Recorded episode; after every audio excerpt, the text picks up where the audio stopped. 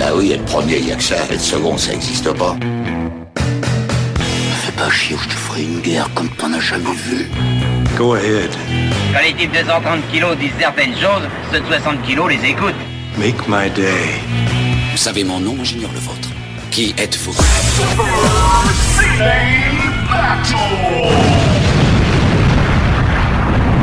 Le second, c'est un con. Super Ciné Battle, comme le dit le générique, c'est le podcast où nous établissons le classement ultime du cinéma. On prend vos listes que vous nous adressez pour les classer du meilleur au pire afin d'obtenir la liste ultime. Et à mes côtés, pour mener à bien cette mission ô combien difficile, le meilleur des meilleurs, le best of the best du cinéma, euh, j'ai nommé Stéphane Boulet, alias Plugin Baby. Bonjour tout le monde, bonjour tout le monde. Tu n'es pas mal non plus dans ton genre. Ah ouais, ouais, mais, mais moi, moi tu, tu- tu connais mon admiration. Je sais. Moi, je suis Daniel Andrieff, alias Camille Robotics, et euh, vous êtes en train d'écouter le deuxième épisode de Super Ciné Battle. Comment ça va, papa? Eh Ben écoute, ça va très bien, très très bien. Je suis très content d'être là euh, avec toi pour discuter cinéma et refaire cette fameuse liste encore et toujours. À tel point, t'es tellement bien à tel point que tu me disais depuis qu'on s'est vu, parce qu'on s'est vu en live il y a pas si longtemps. Tout à fait. Tu m'en parles de tous les jours. Allez, c'est quand qu'on fait le... T'es chaud là, comme la braise? Ouais, j'avoue, j'avoue, ouais. Tu veux addictif. vivre une bromance comme Quicks, j'ai l'impression. Exactement. Voilà. Mais c'est addictif, tu vois, d'enregistrer cette émission. tu Ouais, et en plus, on a énormément de retours euh, de votre Oui, part. Voilà, et en plus, ouais, les gens sont, sont genre surmotivés, enfin, c'est assez fou, donc euh, On voilà. a du coup- énormément de retours sur Twitter. Euh, des gens qui nous disent ouais on va regarder je vais regarder tous les films. Genre waouh les mecs vous êtes chauds. Euh, surtout que celui-là il va avoir des, des films un peu plus obscurs. Euh, et pour moi je fais c'est c'est aussi le truc c'est que je fais le tri dans les listes que vous nous envoyez.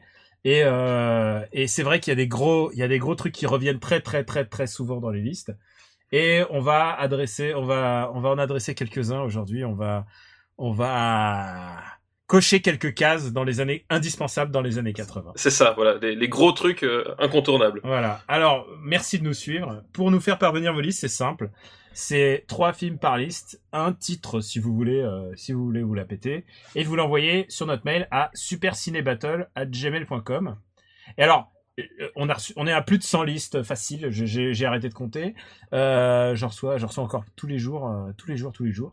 Euh, et, alors, on vous laisse juste une petite porte de de pour pour me surprendre parce que c'est vrai que c'est moi qui fait euh, qui fait les surprises mais si vous avez vraiment envie de faire un truc qui m'est plutôt destiné parce que Voilà, je sais ouais. qu'il y a beaucoup de gens qui envoient Carpenter pour toi Exactement. Mais voilà, parce que l'idée, effectivement, c'est toi qui découvres les listes hein, à chaque fois. Enfin, tu, tu fais le tri, etc. et je fais un peu la select quoi voilà. Voilà, tu fais la select parce qu'il faut quand même un minimum d'organisation. Et euh, mais si vous voulez à un moment donné faire une surprise à Daniel, c'est-à-dire qu'il voulait que ce soit moi qui connaisse les films et pas lui, on a prévu le cas. et voilà et alors on, on et le mail c'est c'est quoi? Redis-le Alors c'est papa supercinébattle. Point, euh, c'est point .fr ou point .com? Point .fr .fr, voilà. Papa supercinébattle.fr et du coup vous m'envoyez les listes que vous voulez que que Daniel découvre en direct. alors ne l'utilisez pas trop c'est vraiment Joker hein, parce que de voilà, manière, ça. là Au- au en, termes de liste on est blindé pendant quelques émissions. C'est ça, et je pense au, maximum on en utilisera genre une, tu vois, c'est la liste surprise, euh, ouais c'est le un titre truc comme ça, quoi. ouais, voilà. Voilà, exactement. tu me dis ah j'ai une surprise pour toi cet épisode et je... ok je te dis ok Voilà. Euh, en plus, ça se trouve, ça va recouper des listes chez moi, Oui, mais c'est c'est pas fou, grave, voilà. on s'en bat les steaks. Euh, C'est pas grave. Et donc, on choisit parmi vos listes, et, euh, et après, notre podcast, il commence. S'il y a doublon, on zappe, voilà, on s'en bat les steaks. Et, euh, et puis alors, juste un mot, on veut, on a parlé de couvrir la péri d'une période de temps qui était compris entre euh, 1981 et 1990. Mais en fait, le problème, c'est que ben, on a reçu énormément de listes qui prenaient en compte 1980. Et d'ailleurs, Ouais, et- on a inclus, inclus des films de 1980. Oui, voilà. D'ailleurs, dé- déjà, on a, on a- mal vérifié de notre côté. Bon, ça, c'est de notre faute. Mais Ouais, effectivement, on est en rodage. on est en rodage. Mais surtout, en fait, ce que je disais, c'est que on reçoit beaucoup de films qui sont de 1980 et quasiment aucun qui sont de 1990. Alors, je me suis dit, ce serait dommage que finalement 1990 soit oublié à cause de ce souci-là. Euh, et du coup, on a, on a, on a décidé de décaler finalement pour que ce soit plus simple pour tout le monde. Euh, la décennie de sélection. ça ne change en rien les listes que vous nous avez envoyées. Ça ne, euh, ça ne change parce que vous tout tout de même envoyé des 1980. On pense à Blues Brothers et Empire Strike Back qui Ouais, sont tout à fait. qui sont en plus côte à côte, qui sont dixième et onzième de notre liste. C'est ça, voilà. Et, euh, et, et oui, ça change en rien. C'est juste que pour que ça soit plus facile, on prend de 1980 à 89.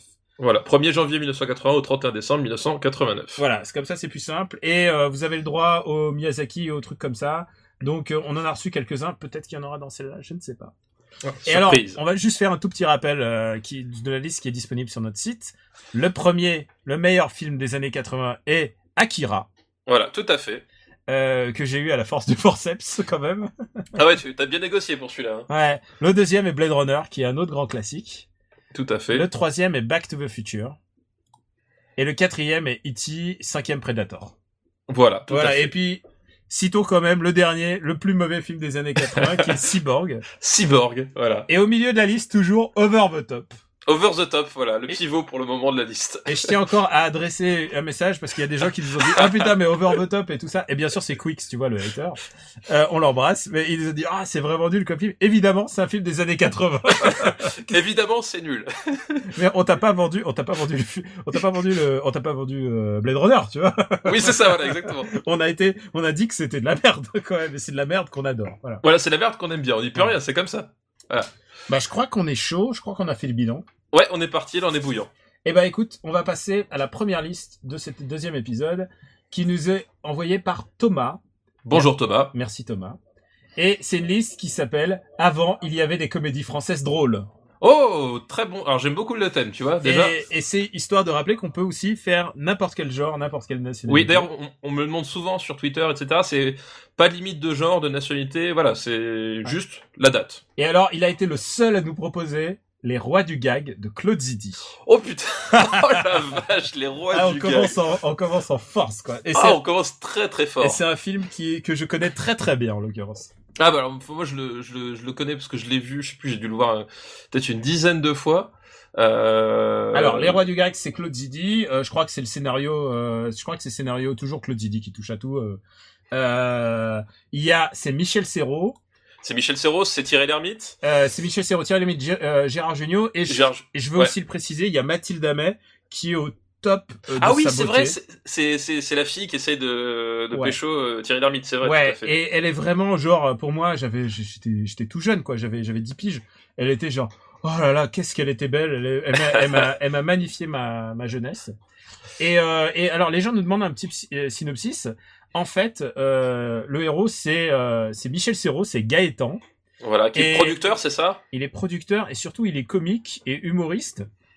Et euh, il est littéralement Colaro. Alors il faut, faut resituer l'époque. Oui, c'est ça. Ouais, c'est- un humoriste qui fait le spectacle du samedi soir un peu vulgos, des sketchs un peu nuls. C'est une parodie de ce de, de ce genre de comique. C'est un peu repris par Sébastien un peu plus tard. Et, euh, et donc, et lui, euh, il est en train de se faire vieux et ce qu'il cherche, c'est de choper des petits jeunes. Et Voilà, les petits jeunes de l'époque, c'est Gérard Jugnot et Thierry Lhermitte. Gérard Junior et Thierry Lhermitte. Et il va dans un café-théâtre et il les recrute pour son émission. Et, euh, et Gaëtan, euh, qui ce, nom, euh, ce nom me fait hurler de. Euh, et Gaëtan est approché par un, un- au bout d'un moment par un mec qui s'appelle, euh, c'est une parodie d'Orson Welles.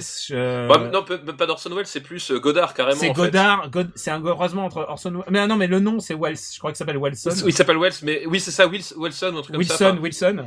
Mais, Et t'as- mais voilà, c'est un type, il a, il a les cheveux gras, il a une tête un peu bizarre, puis il, il, il parle, tu comprends. Enfin, il est exigeant comme Kubrick. Voilà, il est super, euh, super pointilleux. euh. Et il faut signaler aussi que c'est un, un, des derniers rôles au cinéma de euh, de Coluche.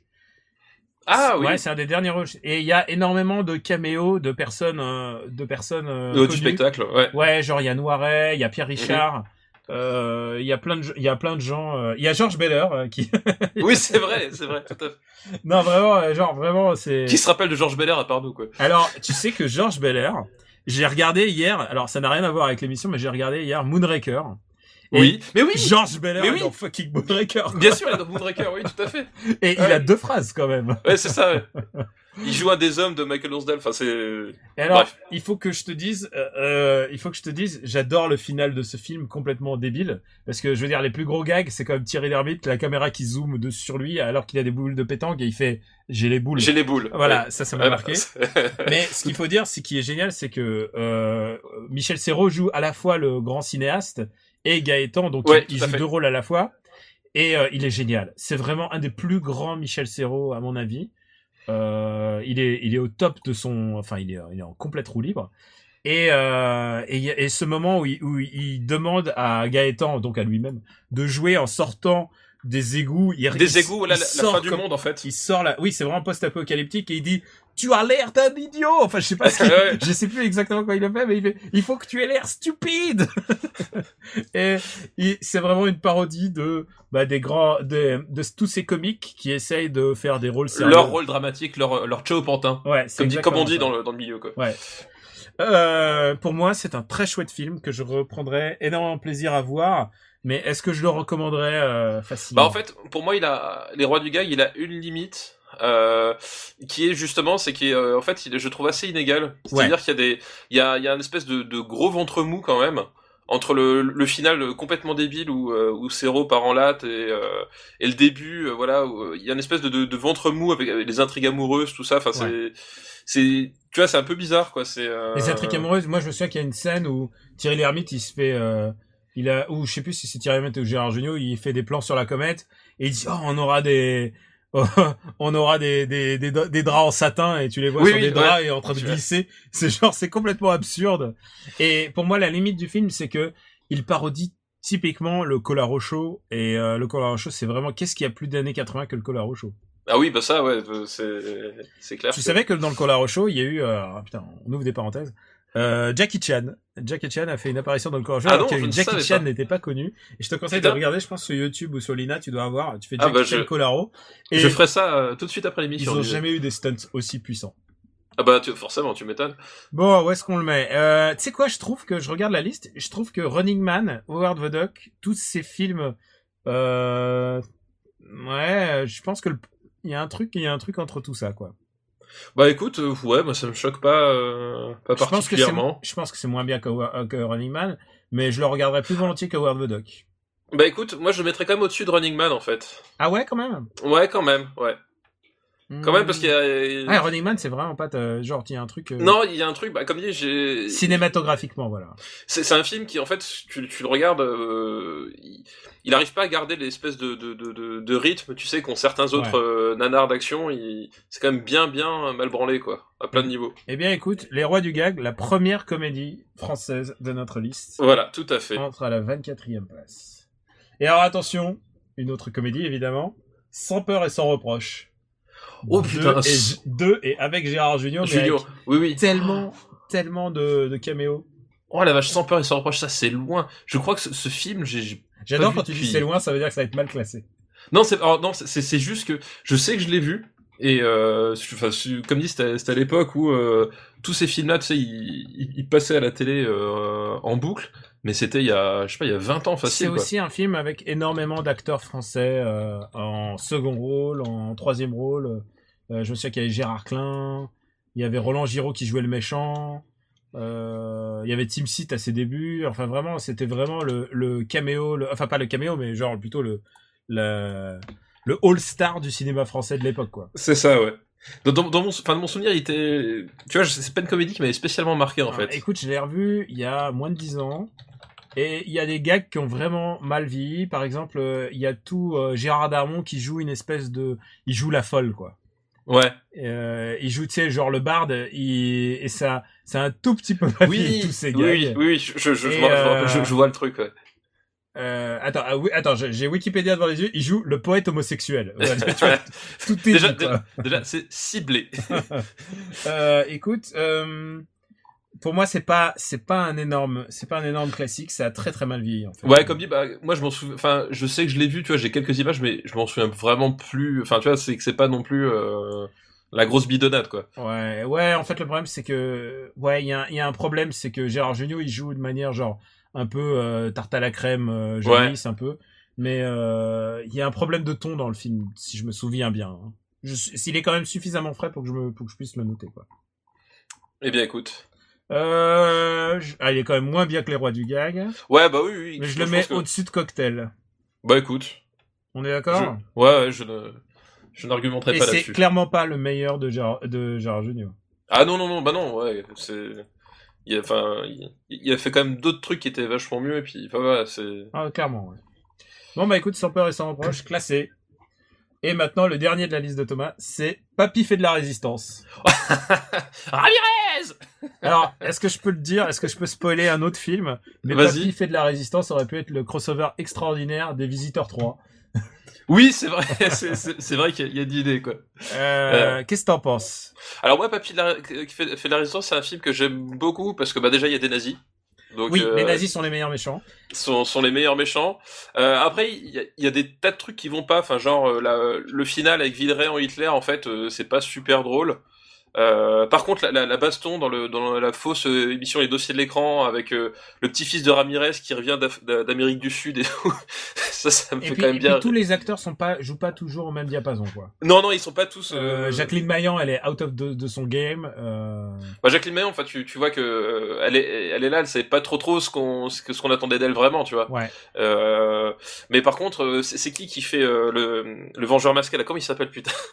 Ah, merde, euh, c'était qui? C'était pas euh, merde. euh, Enfin, le- ce personnage-là était quand même euh, assez drôle, enfin, une espèce Mais de. il y a toujours un, un personnage un peu gag, vengeur masqué, comme comme le, le le chevalier blanc. euh, Oui, c'est ça, ouais. Voilà. Le chevalier. Tu vois, c'est ce personnage-là qui qui, euh, qui qui qui débarque et qui euh, qui est joué en plus par le. Enfin, le mec qui qui fait le Vengeur masqué dans le dans le l'histoire, c'est un espèce de, de collabo ultime en fait. Ouais. Tu sais, c'est euh, et, et, c'est- et le, le, le- tu vois que le- globalement le- l'acteur prend vraiment plaisir à, à, à jouer les deux, à, à aussi entre les deux. Enfin, c'est et ça fonctionne plutôt pas mal quoi. Alors, écoute, euh, euh, moi, super résistant, c'est Martin Lamotte, voilà, c'est Ah, ça. moi, c'est écoute, super résistant super par Martin. Lamotte. Euh, Moi, j'avais un, un petit souci avec ce film parce que moi, on m'interdisait plutôt de les regarder parce qu'on rigolait pas avec le- la Seconde Guerre mondiale. mon père me disait on n'a pas le droit, alors que mon père, euh, mon mon père a été gamin quand il est dans la Seconde Guerre mondiale. Et euh, du genre l'as des as, il m'a il m'a vend- il m'a vendu ça comme si c'était le- l'enfer sur terre. Comme, comme Ah ouais, J'avais pas trop le droit, donc euh, tu vois, c'était plutôt les films cachettes pour moi. C'était comme ouais, je, je vois. Euh, J'ai découvert ça un peu plus tard. Et on peut clairement dire que c'est un des meilleurs Jean-Marie Poiret.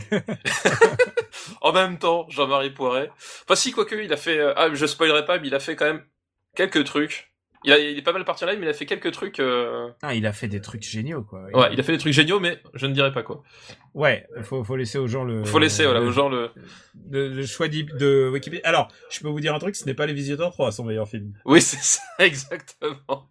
Je pense que je, je rigole sur Les Visiteurs 3, mais vous savez qu'à la fin de l'année, je vais envoyer euh, quelques vidéos à papa pour qu'il fasse un, un montage, un montage comique pour mon article bilan des, films comiques de fin d'année. Je pense que Visiteur 3 aura une, aura une place, place très à part.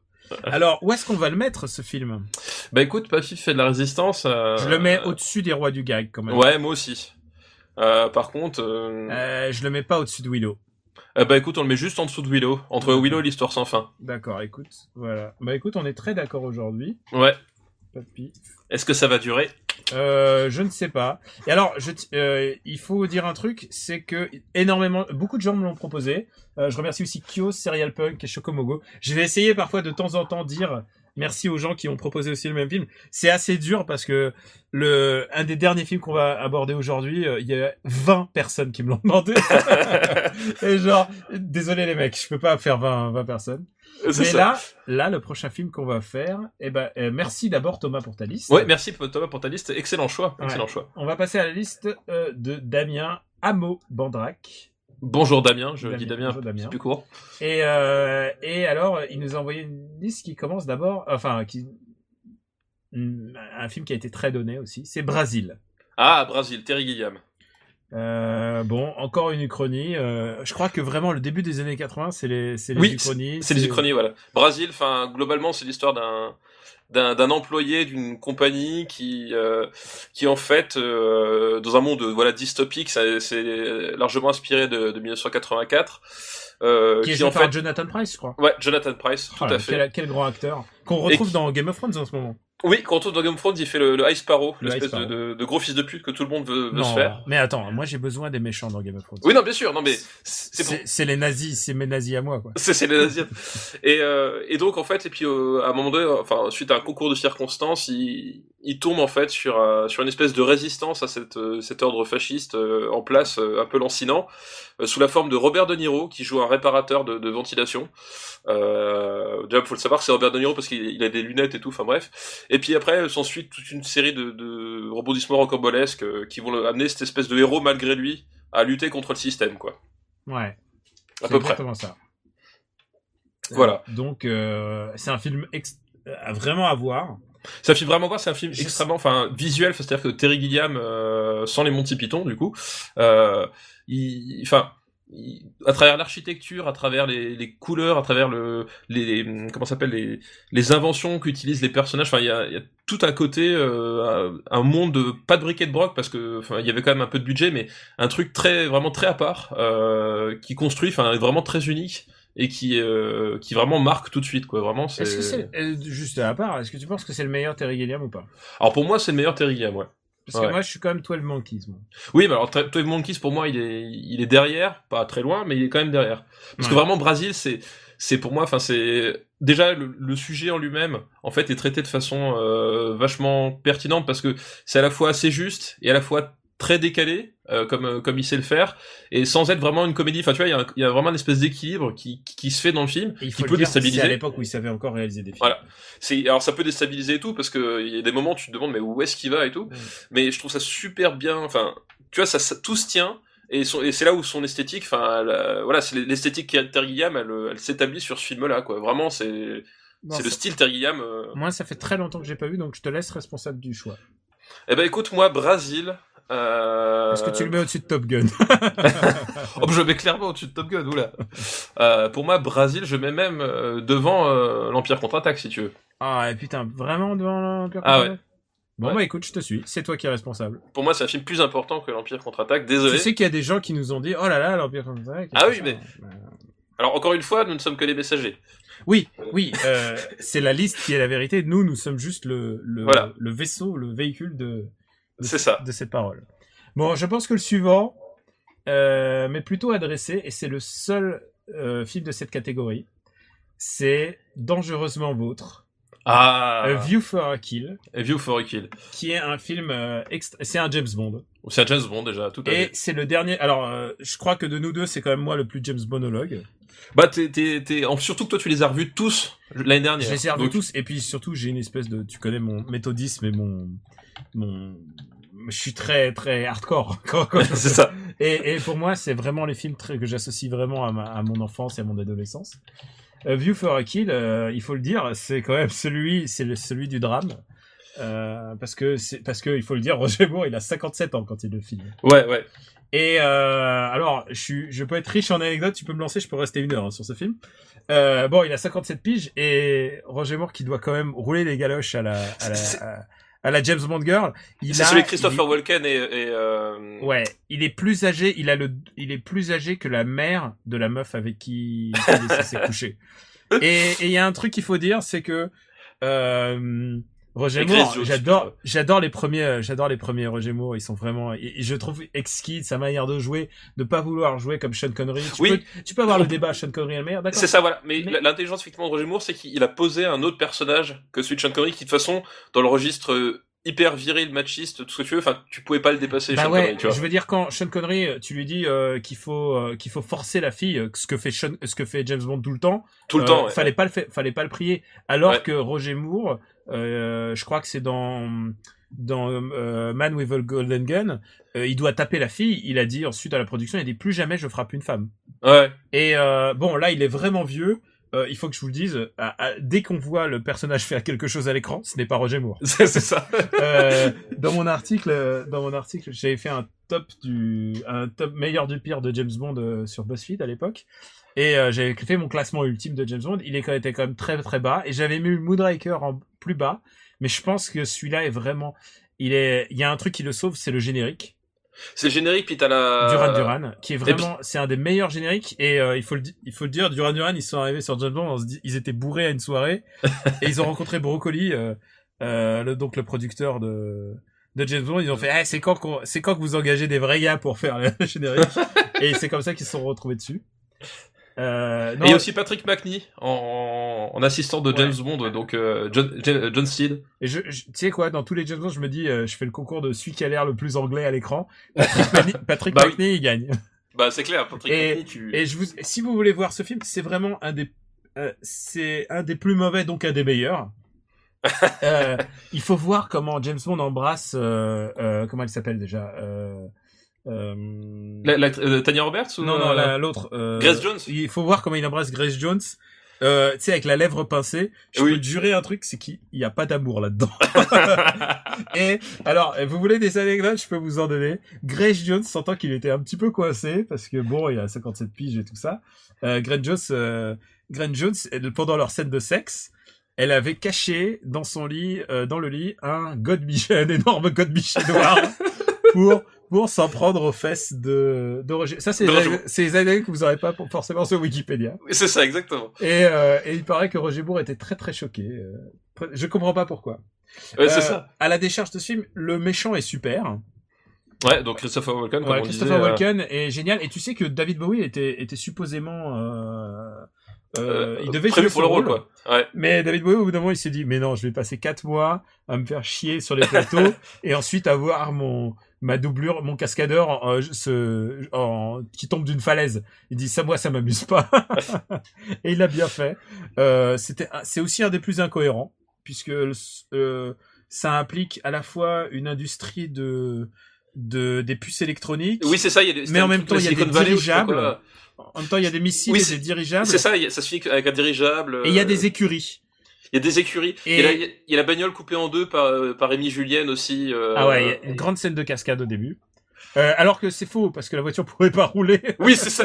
Techniquement, elle peut pas rouler du tout. Euh, mais c'est une grande scène, c'est une, une grande scène d'action.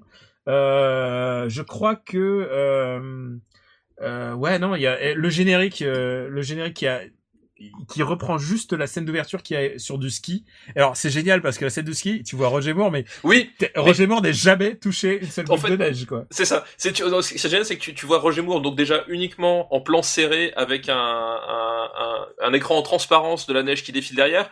Et il y a plein de moments, genre, tiens, il, il se retourne, il fait un, il fait un 180 pour, euh, pour, pour shooter un des mecs derrière. Et genre, le plan de coupe sur le visage de Roger Moore à ce moment-là, tu vois vraiment qu'il s'est installé, tu vois. Genre, le truc, à la vitesse où t'es en ski, jamais tu fais un mouvement aussi lent, tu vois. Ah oui, c'est vrai que toi, tu, en plus, tu, es à la montagne, tu, tu peux nous apporter un Mais peu c'est le genre de truc, et, et- et tu vois vraiment que Roger Moore, il, il ouais, il est, pas- il est pas vraiment là, quoi. Et en plus, en plus d'être super long, je pense qu'on peut complètement gommer toute la partie écurie, euh, équitation. Elle Oui, n'apporte oui. absolument rien au film, absolument rien. Oui, mais- c'est Mais euh, et puis, euh, je crois que c'est la dernière participation de John Barry qui est quand même, pour moi, le compositeur, enfin. le compositeur de James Bond. Ah oui, pas complètement du thème, il est compositeur du remix du thème, enfin de, de son arrangement, comme on dit. Non, mais, oui, euh, la- l'atmosphère musicale de, c'est- Ouais. de John Barry, enfin, il est, C'est le meilleur. tellement, voilà. c'est le meilleur de tous et euh, et bien il a composé cette chanson avec Duran Duran. Euh, pour moi, John Barry, c'est vraiment le mec qui a fait euh, qui a fait James Bond avec Ken Adam, qui est le Oui, le, le décorateur. le décorateur, tout à fait. Qui nous a quittés il y a pas longtemps, d'ailleurs, Voilà, malheureusement. c'est un. Alors, je- putain, on va on va s'éterniser sur James Bond, mais moi, faut pas me lancer, hein, les mecs. euh, ce mec est un mec extraordinaire. Il a été à la Royal Air Force. Ça a été un putain de résiste. Ça a été un putain de, de combattant, un héros de guerre. Et en plus, il a été décorateur sur les Kubrick. Euh, Oui. Vraiment, c'est génial. Ouais, Bon, allez, on pourrait, on, pourrait continuer pendant des heures. Donc, Tout to ça Kill, pour ce mauvais film, quoi. tout ça pour un James Bond qui, qui est, qui est pas très très bien. non, pas très très bien, mais par contre, je le mets quand même au-dessus de Little Shop of Horrors, quand même. Alors, écoute, oui, oui. Je Bah, le- donc, moi, je Je le souviens. mets au-dessus d'Howard the Duck, sans problème. Mais, ouais, parce que pour moi, comme dit, j'ai une affection aussi pour les James Bond. euh, Ouais, euh, C'est euh, clairement ceux où j'étais en âge d'aller les voir euh, en me disant ah je vais voir un James Bond. Ouais, c'est ça, ouais. ouais. Euh, bon en même temps euh, voir tu vois James Bond tu vois juste le cascadeur. hein. Oui, c'est ça. Mais on, on a qu'à le mettre au-dessus de War the Duck et puis c'est réglé. hein. Est-ce que tu le mets au-dessus de Running Man ou pas? Euh, pff, Moi je le remets au-dessus de Running Man je sans Ouais, ouais, parce Mais- que parce que c'est James quand même, tu Ouais, mais donc au-dessous de Roi du Gag. Ouais, Au-dessous des rois du gag quand même. Ah, putain. Dans le genre comédie, il est moins réussi. Et on va l'appeler A View for a Kill, mais en même temps, tout le monde le connaît sous Dangereusement Vôtre. Et voilà, voilà. Et alors la liste est presque finie. Euh, et il y a aussi dans sa liste, dans la liste de hameaux, euh, La Petite Sirène. La petite sirène. Ah bah tiens. Comme quoi? Alors, qu'est-ce que t'en penses, La Petite Sirène? Parce que toi, je sais que t'es un papa, donc t'as dû tous les revoir. Ah bah la petite sirène. euh, Oui, je l'ai fatalement vu il y a pas longtemps parce que. euh, Ah, c'est vrai en plus Bah oui, bah si tu veux, les, les gamins, ils ont, on a une collection incroyable de, de DVD pour gamins, mais euh, ils en regardent sans arrêt, donc euh, il y en a certains qui reviennent plus que d'autres. Écoute, moi, La Petite Sirène, c'est un Disney que j'aime bien, mais sans plus, en fait. Donc, enfin, le- l'histoire de la petite sirène, globalement, tout, le tout le monde la connaît. Hein, c'est euh, la, la, la fille de Poséidon, euh, qui est donc une, une sirène et qui rêve de de, de voir le monde des humains et ça, qui suit, euh, ça suit la trame, la trame d'une euh, comédie musicale euh, d'une manière assez incroyable en fait, parce que elle, elle s'enfuit. Euh, ensuite, Alors, ensuite, elle est a des petits moments de blues, donc elle va avoir son petit moment de blues où elle chante. euh, ce elle- petit moment de blues où elle va douter, Elle va douter, mais en de même ses temps, choix. Elle va, ça c'est important d'une comédie musicale, c'est ce moment où elle va chanter ce à quoi elle rêve dans sa vie. Ça c'est C'est dans ça. toutes les comédies musicales. Exactement, ouais, exactement. Euh, et alors, écoute, moi j'avais aucune aff- aucune affection pour ce film, aucun. Euh, parce qu'en plus, euh, pour moi, genre, si t'enlèves le drama, c'est-à-dire que le fait que la petite sirène elle meurt, enfin, si t'enlèves tout ce que fait Andersen, pour moi, c'est. Mais bon, en même Oui, temps, bah, en- Disney. Ouais, en même temps, ouais. de- J'avais aucun affect, mais euh, mais écoute, j'ai un j'ai un petit écoute, ce qui m'est arrivé c'est que j'ai vu le making of qui s'appelle Waking Up Sleeping Beauty. Enfin, c'est pas un making of, c'est un documentaire. Euh, Wa- Waking Up Sleeping Beauty et euh, est-ce que tu l'as vu? Non, je ne l'ai pas vu. C'est un Non. film qui se qui se qui se concentre sur la période noire de Disney, c'est-à-dire celle-là entre Taram et, euh, et la petite sirène. Et la petite sirène a été celui de euh, bah, ça amorce ça amorce le, le, le renouveau Le, ouais, la, la rédemption, entre la rédemption et ils ont récupéré et il y a un grand focus sur un mec qui s'appelle Howard Ashman et je connaissais pas du tout ce mec et en fait c'est un mec qui qui écrivait des comédies musicales et euh, et euh, tu vois euh, c'est genre il a fait la comédie musicale de Little Shop of Horror c'est pour ça qu'on le connaît D'accord. Et, euh, et écoute, et il avait fait, il a fait les chansons de la petite sirène et il est mort du SIDA. C'est un des premiers, c'est un des, des premières personnes de notoriété publique aux États-Unis. Enfin, du moins de cette génération-là, c'était les an- début des années 90 à être mort du sida et euh, il est mort juste avant que la petite sirène sorte donc ça, do- ça donne un côté vraiment très dramatique à le- au truc euh, je vous engage à regarder ce documentaire si vous si vous intéressez à l'histoire du Disney moi c'est quelque chose qui me passionne plus même parfois que les films, surtout cette période-là. Euh, donc moi je le mets pas très haut, mais vas-y. Non, moi non plus. Moi, je le mets pas très très haut. Moi, je le mets, je le mais en dessous de Bloodsport. Ah moi je le mets même sous splash. Plus bas encore? Sous, sous splash. Ah non, quand même. je- ah, ouais, quoique Splash. Euh, euh, ah bah écoute, il est, je le mets sous Little Shop of Horrors. Voilà, comme ça, comme, Comme ça, effectivement. c'est un peu est- sa carrière quoi. Ça, voilà, exactement. Donc la petite sirène. Eh bien écoute, on va remercier, euh, on va remercier euh, tous les gens qui ont voté pour Brésil parce qu'il y en a beaucoup. Ouais, bah oui. Et aussi Pierre Camilli qui aussi a choisi la petite sirène. Alors je nomme, je name drop parfois quand quand il n'y a pas eu beaucoup trop de gens qui ont parlé du même film. Euh, et donc on remercie, euh, on remercie Amo. Et maintenant on passe à la liste de quelqu'un qui nous est cher. Alors évidemment, euh, euh, on prend plus, enfin les listes des amis, il y en a, et on en a quelques-unes en stock, mais maintenant, maintenant on peut plus que, que vos listes. Donc, Ouais. mais là, en l'occurrence, c'est une liste d'un auditeur. Et quel auditeur? C'est Nico Pratt, Ah, euh, qui nous soutient depuis le début. On le remercie beaucoup. merci, ouais, merci à lui. Et il m'a envoyé une très jolie liste avec très très peu de titres euh, qui se croisent avec les listes des autres. Donc, Ah, euh, en plus. bien. Et c'est une liste qui s'appelle The veux jamais grandi. Et son, Moi non plus. et son premier film, c'est Le Petit Dinosaure et la Vallée des Merveilles. Oh, le petit dinosaure à la vallée des merveilles, comment c'est mignon. Euh, tu m'étonnes. Alors, qu'est-ce que t'en penses? Bah, le petit C'est dinosaure. a- mignon. Voilà. Est-ce qu'on a besoin de m'expliquer? C'est ouais, c'est mignon. C'est vraiment le film, euh, le film mignon, euh, mignon. Enfin voilà, il est. Je pense que c'est c'est un film qui qui est parfait, euh, parfait pour l'enfance, mais qui voilà, qui que que tout. Enfin, tu sais, c'est pas le film qui t'accompagnera toute ta vie, quoi. Euh, Ouais. Après, il y a des dinosaures, donc moi, je suis toujours un peu Avec long cou et dinosaures. petit pied. Euh, il faut quand même dire que c'est Don Bluth derrière. Tout à fait. Donc, à la, à la donc- réalisation, ouais. Don Bluth qui est quand même un génie de l'animation, euh, qui est encore vivant. Et, euh, et qu'est-ce qu'on peut dire d'autre sur ce film à part qu'il est adorable comme tout Ouais, il est, il, est, il, est, il est chouette, il est, il est sympa, il est pas trop long. Enfin, tu vois, c'est, c'est vraiment le truc que tu, la, la friandise, quoi, vraiment. Ouais, c'est c'est euh, c'est le fruit de toute cette euh, génération de films que Steven Spielberg en fait s'est intéressé à beaucoup à l'animation. C'est ce qui au fur- après donnera DreamWorks en fait. Euh, cet attrait Oui, qu'il avait pour l'animation et c'est Ouais. produit aussi par George Lucas aussi.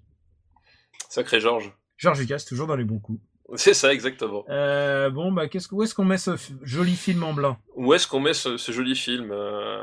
Bon, on le met quand même sous moi, le, les truc, Goonies, le, truc qui, le truc qui m'ennuie, ah oui, non, clairement sous les Goonies.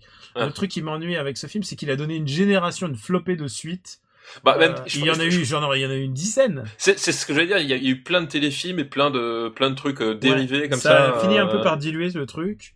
Bah, comme souvent, avec, surtout avec Disney, ces, ces époques-là, enfin, je sais plus, les, les DuckTales aussi, à un moment donné, t'avais, euh, je sais Ouais. plus combien de, de téléfilms qui sont sortis. Euh, euh, Aladdin, il y a eu des suites, enfin, tu vois, et euh, au bout d'un moment, tu, tu saturais, quoi. Écoute, je vois l'ours dans la liste et je trouve que c'est un peu dans la même catégorie de l'ours. C'est des films qui sont mignons mais qui peuvent être aussi doux amers. Ah bah, l'ours, c'est un peu plus que Doigt Mère, quand même. ouais, ouais, c'est vrai, c'est la cruauté de la vie. Ouais, c'est un peu cruel, l'ours. Je le vois, je vois dans ces alentours de la liste là. Je regarde ce qu'il y a Il autour. y a Beetlejuice. Euh, je le mets Ouais, au-dessus de Top Gun. Je le mets au-dessus de Top Gun quoi qu'il arrive. ouais, ouais, au-dessus de Top Gun. Moi, je le mettrais à... Je le mettrais peut-être peut-être juste au-dessus de l'ours, par exemple, tu vois. D'accord, ok. Moi, je pense Tu vois, que dans- ça, ça le- fait pas, ça fait insulte à aucun des deux films. Non, non, puis c'est, voilà, ça fait plus... euh, ça fait, voilà, héritage de notre enfance. euh. Alors, s'il vous plaît, nous envoyez pas les autres, les, les autres films de, de, des petits dinosaures. On- Les on- 48. Ouais, enfin, je sais pas, il y en avait plus de 10, hein. Ouais, je sais plus combien il y en avait, ouais, mais ils en ont... euh, Ils en ont fait une tétrachée. euh. Ah non, euh, non, mais on va pas les faire tous, hein, c'est pas la peine. Euh, Bon, bah écoute, c'est c'est acté pour le petit dinosaure. Voilà. Euh, deuxième liste de notre ami euh, Nico qui veut jamais grandir, c'est Fievel et le Nouveau Monde. Fievel et le Nouveau Monde. Ah bah, Alors- je, je voyais ça plus récent, tu vois, dans, dans, dans ma tête. Eh bah écoute, Fievel et le Nouveau Monde, moi c'est un film qui m'a extraordinairement marqué. Bah moi aussi, c'est un, un souvenir que j'ai de, de cinéma avec mon avec mon paternel en fait. Et, euh, Ah et j'allais pas souvent au cinéma avec mon paternel. J'ai deux grands souvenirs, c'est Fievel et le Nouveau Monde et Blanche Neige et les sept nains. Alors, c'est aussi un Don Bluff. Et pour moi, il est clairement supérieur euh, au petit dinosaure. Bah c'est un c'est un, un film d'aventure. euh, Enfin C'est un film d'aventure, mais il y a un deuxième layer très important. C'est que Fievel, euh, Fievel, c'est le nom de, d'ailleurs, c'est le nom du grand-père de, de, de, Spiel- de Spielberg qui produit le film. mhm. Euh, Spielberg a beaucoup projeté de l'histoire de, de, de sa famille dans Fievel. C'est une histoire. dans Fievel, ouais. Il y a aucune ambiguïté là-dessus. C'est des. Alors, il faut l'expliquer. C'est des souris qui immigrent aux États-Unis. Aux États-Unis, ouais, en fait, c'est ça, c'est le, c'est, c'est, C'est des souris juives. Voilà, c'est c'est vraiment l'hi- l'histoire de bah de de cette de, des États-Unis comme terre d'accueil, euh, des qui et comment se reconstruire, bah d'où le nouveau monde, comment se reconstruire. euh, C'est par rapport à son rêve, identité, c'est etc. le rêve américain, euh, ce qu'ont vécu les migrants américains, euh, les migrants juifs euh, quand ils sont arrivés aux États-Unis. Ouais, tout à fait. Euh, Il y a aucune ambiguïté sur le. Il s'appelle Mauskewitz en Ouais, en VO et je crois c'est VO. Souris Souriskewitz en en VF. Euh, D'ailleurs, à l'époque où les VF étaient très très jolis. hein, tout à fait. Enfin, j'ai j'ai gardé un très bon souvenir de la VF, Ouais, effectivement. et Ouais. euh, et il y a y vraiment des trucs super touchants euh, de genre de de, bah, de rapport à la pauvreté quoi. C'est clairement Mhm, pas. ouais, c'est à l'époque où on essayait de faire rêver les enfants avec des gens très pauvres, alors qu'aujourd'hui c'est plutôt l'inverse. C'est ça. Euh, vraiment, c'est un film que j'affectionne particulièrement et qui est Ouais, c'est c'est un- cœur. c'est vrai que c'est un très beau film, euh, très, très très attachant, puis enfin ouais, et, et en même temps comme dit, enfin très enlevé. Enfin, tu vois, t'as vraiment le. Il y a, il y a un truc qui aurait pu être, euh, qui peut porter préjudice à ce film, c'est que euh, au même moment sortait euh, Mouse, le, le bouquin de Art Spiegelman. Ouais, ouais, tout à fait. Mais euh, et Art Spiegelman d'ailleurs a, a- s'est dépêché de ressortir en version euh, reliée euh, Mou- Mouse. Et il l'a d'ailleurs accéléré, il l'a sorti en deux volumes pour pour être sûr de, de doubler de doubler le film. Parce qu'il sentait qu'on lui, avait- il avait l'impression qu'on lui vole son idée. Oui, quand le, le contexte. euh, Enfin, Bah, c'est que. clairement des souris Des- qui oui, sont oui. juives et qui fuient un pays, quoi. Ouais, tout à fait. Le seul truc bah, à la décharge d'Art Spiegelman, c'est que, c'est qu'en fait, euh, là, on parle de la découverte des États-Unis, alors que le propos de Mouse, Oui, c'est vraiment le, c'est le, récit, c'est le récit des camps de concentration Voilà, c'est vraiment le. Ouais, par la vision de son père. Ouais. Et le- d'ailleurs, le sujet même de Mouse, c'est plutôt les relations difficiles qu'il a eues avec son père euh, au retour aux États-Unis. Oh, c'est ouais. presque que ça, quoi. c'est ça exactement. Euh, Le, poids de, ce qui s'est passé. Ouais. Alors, où est-ce qu'on met Fievel? Bah ouais, est-ce que bah déjà on met. euh, Alors par rapport aux Goonies, tu vois. Fievel C'est un film, c'est un film de, de Carrière des Goonies, hein, ouais. Moi je le mettrais peut-être au-dessus des Goonies, juste au-dessus. Juste au-dessus? Ouais. c'est un, c'est un très bon film d'animation. Et aussi, il y a un autre truc, c'est que c'est le premier succès euh, d'un film non Disney. Euh, ça a ouvert aux États-Unis, ça a ouvert une voie assez incroyable au film un peu plus un, plus euh, bah moins moins Disney. Plus différent, Ouais. tout simplement, différent. Bah écoute, Donc ouais, écoute, ouais. euh, écoute, juste au-dessus des Goonies, au-dessus de Karate Kid. Ouais. C'est pas mal, non? Ouais, fran- franchement, c'est une bonne place. Franchement, on est pas mal là. Ça veut juste dire que Over the Top recule d'un cran, mais bon, C'est ça. ce. Et le dernier liste de, la dernière, le dernier film de la liste de Nico Pratt est Basile détective privé. Ah, Basile détective privé, je crois pas que je l'ai vu. Ah bah écoute, moi je l'ai vu au cinéma, c'est mes sœurs qui m'ont emmené. Et euh, c'est les films de euh, du milieu de du bah de- des années 80 de Disney, c'est les années noires. Et c'est à l'époque où, bah, après il y aurait Oliver et compagnie, enfin tu vois tous les films dont on a rien à foutre. Euh, c'est des films euh, qui ont pas marqué, mais ils l'ont ils l'ont fait très très vite. Euh, c'était c'était vraiment une production c'était une production rapide. Ah, je tiens à dire un truc, on a parlé de Vincent Price, c'est Vincent Price qui fait la voix du méchant Rati- Ah. Ratigan dans celui-là. Mais il y a un autre truc, c'est que avec le temps, je suis devenu au moins aussi Sherlockien que que James Bondien. Je suis très très fan de Sherlock Holmes. Et, euh, et j'adore et j'adore les références que les, les, les références de de de ce de, ce de ce- dessin, des dessins animés. Il y a Ah, énormément de références. Au mythe à- de Sherlock. Enfin, pas au mythe, à la... parce que parce que mythologie. clairement c'est l'histoire d'une souris et euh, et il est Sherlock Holmes quoi. C'est Sherlock Holmes en souris. Et il y a un chien, il, y a, il est aidé par un chien et c'est le chien il est hilarant. Euh, le truc qui m'a marqué mon enfance, c'est que le chien tout d'un coup ses oreilles font une forme d'escalier et euh, quand t'as 8 ans, putain, ça, ça, ça- pas 8 ans, je sais pas quel âge j'avais. Euh, c'est un des Disney euh, qui est mal aimé, mais euh, mais je l'aime je l'aime bien quand même. euh, Je, je l'aime quand même. D'accord. Voilà. Eh bien, écoute, je te laisse euh, cette fois-ci euh, juge parce que euh, moi, en fait, maintenant que tu, tu le décris, effectivement, c'est le, c'est Sherlock Holmes, c'est qu'une souris, c'est ça en fait. Ouais. et, euh, je crois que je l'ai vu, mais. euh, Écoute, c'est notre subjectivité la plus totale, mais Donc, je le vas-y, mets, je le mets, je le mets euh, au-dessus de Beetlejuice. Eh bien, écoute, mets-le au-dessus de Beetlejuice. Mais ça lui fait pas très loin de Top Gun, mais je pense que je le préférais. euh, voilà. Alors écoute, Basile, Qu'il en soit ainsi. Basile détective. C'est un film que j'aime, euh, que j'aime pour de, pour plein de raisons, et, et le fait qu'il soit mal aimé. Euh... Fait que tu l'aimes encore plus. Ouais, peut-être. Et c'est vrai qu'il y a toujours cet attachement comme ça, des, des films qui, qui t'ont marqué, que personne euh, Ouais. n'aime. euh, C'est vrai que c'est. Alors écoute, on remercie Nico Pratt pour sa Merci liste. Nico. Merci pour son soutien. Et euh, on va passer à la liste de Monsieur Alexis Blanchet, Oh, Alexis Blanchet, euh, bonjour que tu Alexis. connais. Que tu Oui, je connais. ouais. Et, euh, et en l'occurrence, c'est la deuxième liste qu'on ait jamais reçue. Je voulais le mettre euh, la semaine parce que c'est la deuxième liste. On a passé la semaine dernière la première liste qu'on ait jamais reçue. Là, Lecteur très deuxième. fidèle, donc. Ouais, Auditeur très fidèle. et alors là, sa liste est très audacieuse Vas-y. parce que ça commence par l'Amérique interdite. C'est un Ah. documentaire que je n'ai pas vu. Ah merde, je l'ai pas vu non plus, du coup. Eh bien, écoute, eh bien, écoute, on, Alors se, désolé Alexis. on se note l'Amérique interdite. Ouais, on va on essayer le met dans les voir. petits carnets. Et euh, c'est la première fois qu'on a un film qu'on a ni toi ni moi non vu. Ouais, exactement. Et euh, mais on voit tout de suite, euh, tu vois, l'exigence d'Alexis quoi. Ah bah, le, le type, il a quand même fait des thèses en sociologie sur le cinéma et les jeux vidéo. Enfin, je veux dire, il, voilà, c'est, il, il connaît deux trois choses sur le Ouais. sur le domaine, tu vois. Donc forcément, bah écoute, désolé, désolé. On passe à son deuxième film qui est Critters, qui, ah, oh, Critters. qui nous a été aussi envoyé par Greg Gothard. Voilà. Voilà, donc Critters, euh, Critters c'est l'histoire en fait de, enfin les Critters du titre, c'est des petites espèces de boules de poils avec euh, des dents et des yeux rouges qui vivent, euh, qui sont des créatures dangereuses. Hein, C'est un film d'horreur. C'est un film de science-fiction, horreur, euh, un peu parodique mais pas trop. Enfin, c'est un espèce de, de, de truc un peu bâtard. Et en gros, au début de l'aventure, les, les Critters sont dans une prison intergalactique et ils s'enfuient. Et évidemment, où est-ce qu'ils atterrissent Sur Terre, euh, et dans un espèce de, de, de coin peuplé uniquement de bouseux, et euh, sont lancés à leur poursuite euh, deux espèces de shérifs de l'espace qui sont censés les, censés les arrêter. Et le truc génial, moi qui... Attends, attends, qui m'a- chef de l'espace, moi je pense à XOR.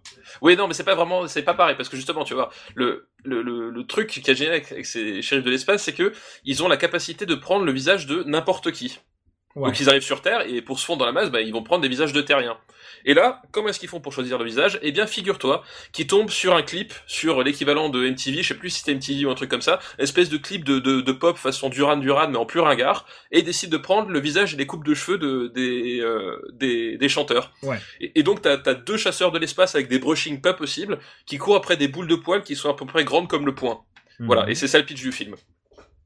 Euh, ouais, au moins il n'y a pas de vagin denté qui nous poursuit, c'est déjà pas mal. Voilà. Et donc, euh, enfin, le, le film est connu pour, pour une de ses suites, Critters 3, où c'est le premier film de Leonardo DiCaprio. Ah. Euh, Ah, mais merde. donc ça c'est les années 90. Ouais. Mais donc euh, Critters et puis voilà donc en fait c'est bah, c'est des espèces de bestioles qui bouffent un peu euh, tout et n'importe quoi et, euh, et en fait c'est c'est marrant parce que le si tu veux, le design des bestioles est plutôt plutôt cool comme dit c'est vraiment la boule de poil avec que des dents enfin c'est un côté assez euh, Ça me fait penser au Makolosuke de, de de, ah de Chihiro. de Chihiro. Euh, Voilà. c'est Chihiro? Non, c'est, dans Chihiro, ouais, les, les, les boules. les Oui, boules. non, non, c'est non, en premier c'est dans Totoro, je suis con. Euh, Totoro, Ouais, excuse-moi. Oui, Totoro, voilà. De, de, exactement de Totoro. Bah, c'est un peu ça, sauf qu'elles ont vraiment des, des dents très pointues. Enfin, il y a un côté, euh, ah, c'est rigolo, c'est des boules de poil, et un côté avec cette espèce de grosses dents qui, Ouais, tu, qui, qui, qui est pas mal. Le design est plutôt chouette, quoi. tu sais à quoi tu m'as fait penser? Au caca avec des dents dans, dans Dreamhouse. Voilà. Bon, où est-ce qu'on, f- ouais, alors, eh, eh, alors écoute, je l'ai pas vu, je te laisse complètement Voilà. responsable de, de, de ton choix. Eh ben écoute, euh, le fait est que Critters c'est un, c'est un film qui est rigolo, mais en fait, euh, le problème c'est que pour un film d'horreur de ces années-là, il y a en fait le, le problème c'est qu'il y a très peu de morts et la majorité des morts c'est c'est des bestioles en fait. Enfin tu sais c'est genre c'est des chèvres, des trucs comme ça. Et, euh, et c'est pareil, tu tu t'ennuies un petit peu vers le milieu. La fin est extraordinaire. Vraiment, je, je spoil pas, mais la fin est extraordinaire, mais le milieu est bien poussif, quoi. Et euh, ce qui fait que c'est plutôt un, un film que je mettrais en fin de classement, enfin en, Est-ce que tu Euh. le mets au-dessus de la petite sirène ou pas? Euh, où est-ce qu'on a mis la petite sirène? Ah, je le mets au-dessus de la petite sirène. Je le mets peut-être juste en dessous de Howard the Duck. Ok, d'accord. Mais c'est toi, Voilà. c'est toi le, c'est toi le chef là-dessus. Exactement. c'est comme ça. C'est quand, quand moi j'ai pas vu, je te laisse, je te laisse choisir. Et vice versa, comme c'était le cas avec Basile. Exactement. Et vice versa. Euh, Basile d'ailleurs, euh, c'est quoi le nom en VO C'était euh, The Mice Detective, je crois, un truc comme ça. The Ah, Great. Great Mouse Detective. Euh, mais bon, je l'ai mis sous Basile. Alors écoute, bah, on remercie euh, Alexis. Euh, ah non, non, Merci. il reste Non, encore. il en manque il reste- un. Il en manque un. Il en manque un, mais alors je vais te dire, c'est un. De fait, c'est alors c'est ça qui est rigolo, c'est que l'Amérique interdite est un film de 1980, donc il aurait été disqualifié selon nos anciens Critères. critères. Et là, son dernier film est de 1990, Ah merde. donc il est disqualifié. Alors, Mais merde. alors, on va le garder pour que- après. C'est voilà. Arachnophobia. Oh, Arachnophobia. Tu l'as vu? Oui, je l'ai vu. Oui. Alors, Ouais. on sait pas encore quand est-ce qu'on passe aux années 90. Je pense que quand on aura une centaine de films dans les années À 80, peu près, ouais. on va Ouais. passer dans les années 90 et on reviendra dans les années 80 parce qu'il y a tellement d'autres films encore. euh, Et, du des- coup, je, et je, pro- je propose qu'on garde Arachnophobia comme le premier film pour inaugurer les années 90 vu qu'il nous était envoyé. Voilà. Écoute, dis, genre le premier film des années 80. Mais bien sûr, on va choisir deux films euh, complètement arbitrairement pour savoir où se mettre à Voilà, où, Arachnophobia. où le placer, voilà. Ah putain, faut trouver. Eh, quelle idée euh, Est-ce que t'as une idée de pire film des années 90 à mettre dans notre barème Comme ça, là, non. euh, Je sais pas. On Je verra- sais on pas, verra. écoute, Pourtant, on verra bien. hein. Voilà. On verra bien. Eh bien, on remercie Alexis. Désolé, Merci beaucoup, euh, Alexis. Désolé pour Arachnophobia, mais on le garde, on le garde sous le coude.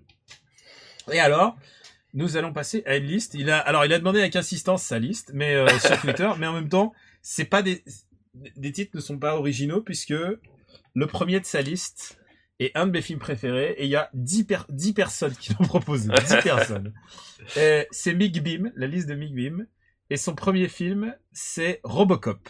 Ah, bah, Robocop. Et Ah, alors, bah, Robocop. Écoute, si je voyais, tu vois, je vois le top, et ben, je pense que Robocop pour moi c'est le top. Euh, pour toi, c'est le top. Tu vois, mais euh... ah, ça peut se discuter, ça peut se discuter. Est-ce qu'on Pour a moi, besoin Robo- de présenter Robocop? Non, je pense- 50% homme, 50% machine, 100% Voilà. flic. 100% Verhoeven. 100%, Euh, le- pour moi, c'est le meilleur Verhoeven. Le, le, le Verhoeven, euh, le Verhoeven total, euh, la musique de, de Basil Polidoris, enfin, c'est... Euh, la musique est parfaite, euh, les dialogues sont géniaux, même Et la VF est géniale. Avec Même la VF, qui dit ouais. vous êtes en état d'arrestation, les mecs qui font va te faire huiler. Putain mais Réplique. Ce qui est génial, c'est que Robocop, ça symbolise vraiment le, le cinéma de, de divertissement de ces années-là, parce que Verhoeven, donc euh, qui est hollandais à la base, il, il venait pour faire un, un film de science-fiction euh, pour adolescents. Enfin, tu vois, à la, à la base, on attend, on attend ça de lui.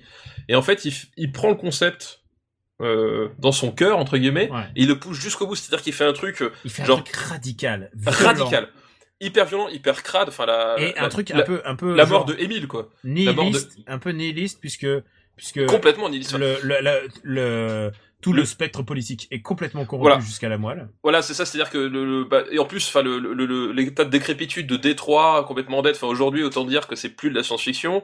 Euh, C'est ça, c'est ça qui est puissant avec Robocop. et- C'est c'est tout, c'est et, c'est et- que et cette fin qui est géniale, c'est-à-dire que à un moment donné, tu, tu, tu as Robocop qui, qui remonte contre le système, qui, etc. Et cette, et à cette fin où il remercie, tu sais, le, le, le directeur de l'OCP. Et genre, c'est le- le- l'espèce de, de, de faux happy end, de super cynique. Enfin, il y a un truc euh, jusqu'au bout. Verhoeven se, se fout de notre gueule Alors, entre guillemets. C'est ça le truc de Verhoeven, c'est que les gentils sont jamais si gentils et les méchants sont jamais si Jamais, méchants. si- ouais, ils sont jamais. Mais- En fait, Sauf que là, là quand même, les méchants ils sont très très très méchants. ils sont très très très méchants. Et euh, moi, il y a un truc que j'adore avec ce film, c'est toi tu me parlais, je crois que c'était dans Gremlins 2, euh, tu me disais euh, euh, toute la toute Oui. la puissance de la Daniel vision Trump, d'ailleurs, il s'appelle le- personnage. de la- Gremlins 2. Donald Trump. Euh, pour moi, euh, le Robocop, ça symbolisait les années euh, Oui. de la générale des eaux et qui est devenu Vivendi, quoi. Oui, oui, tout à fait, c'est ça, C'est complètement un consortium qui prend le pouvoir. Euh, vous, bah là, ils prennent le pouvoir. ils essayent de prendre Ubisoft, mais mais mais le truc, c'est qu'ils prennent au bout d'un moment une ville, Oui, puis c'est c'est c'est une ville, puis c'est une ville en fait qui renonce finalement à tout ce que euh, le service servi- public. voilà tout ce que le service public doit être, c'est-à-dire que la, police est privatisée et comme la police est privatisée, eh ben elle est soumise euh, à, des- soucis qui sont pas censés être les, les, les leurs et du coup elle peut plus remplir ses missions et du coup et, et- et tout ça ça fait, ça fait que enfin ça, ça alimente un système où le, le- la seule finalité c'est le c'est le profit quoi Ouais. et euh, et enfin tu il y a plein de enfin c'est c'est c'est très cynique mais super bien vu enfin c'est vrai que Ah non, Robocop c'est- euh, C'est extraordinairement bien écrit. C'est vraiment. C'est ben, c'est simple, c'est un de mes films préférés des années 80. Mais alors, je veux te dire, après tout, moi, effectivement, Robocop, je, je préfère re- regarder Robocop qu'Akira. Je t'avoue. Tu sais que moi aussi. Moi, c'est c'est terrible à dire, mais Robocop, je pourrais le regarder tous les jours de ma vie. Et en plus, ce qui est génial, c'est Genre, que c'est vraiment un film extraordinaire pour moi. ce qui est génial, c'est que c'est un, c'est que c'est un, c'est un film, et ça c'est une caractéristique de Verhoeven depuis longtemps, c'est que c'est un film euh, qui, euh, enfin, pour pas le jeu de pas mal de monde, c'est, c'est juste un film euh, avec des gens qui se tirent dessus, tu vois. Alors que, euh, enfin, tu vois, il incarne tellement cette, cette finesse, euh, cette finesse venue d'ailleurs qui dynamite complètement le qui, blockbuster. voilà, qui, qui démite le blockbuster, qui démite les genres, qui utilise le genre pour de- dire quelque chose de et qui oublie pas en même temps que c'est un vrai film de genre. C'est-à-dire que ah, c'est c'est intellectualisé, mais mais jamais ça, ça se prend ça se prend au-dessus de ce qu'il est en train de montrer. Enfin, il y a vraiment. euh, Tu vois, Blade Runner, c'est une vision du futur, mais c'est une vision du futur qui qui est euh, qui n'est pas encore arrivée, les robots, tout ça. Mais, euh, oui, Robocop, c'est Robocop, c'est- Robocop, c'est demain déjà. c'est beaucoup C'est plus même, actuel. c'est même beaucoup aujourd'hui même. Quand tu Et- vois et Détroit qui a été complètement ravagé, euh, la crise et tout ça, c'est Ouais. exactement Robocop qui annonce ce genre de choses. Quoi. Ouais, tout à fait. Mais du coup, voilà, Robocop. euh, Bon alors, où est-ce qu'on le classe? Bah, écoute, Robocop. Pour moi, il est forcément dans le trio de tête là. alors Il est forcément dans le trio de tête pour moi. Forcément. Il est meilleur que Back to the Future. Il est meilleur que Back to the Future. J'ai plus de plaisir à voir Robocop que Blade Runner. Alors, moi j'ai un plaisir. J'ai quand même plus de plaisir à voir Blade Runner, mais c'est vrai que Robocop, il y a. Ça se défend. Est-ce que Mais après, après, mais après dans l'absolu, maintenant qu'Akira est devant Blade Runner, moi je mettrais quand même Robocop devant Akira. c'est vrai? Ouais, dans l'escalade. Tu vois ce que je veux dire?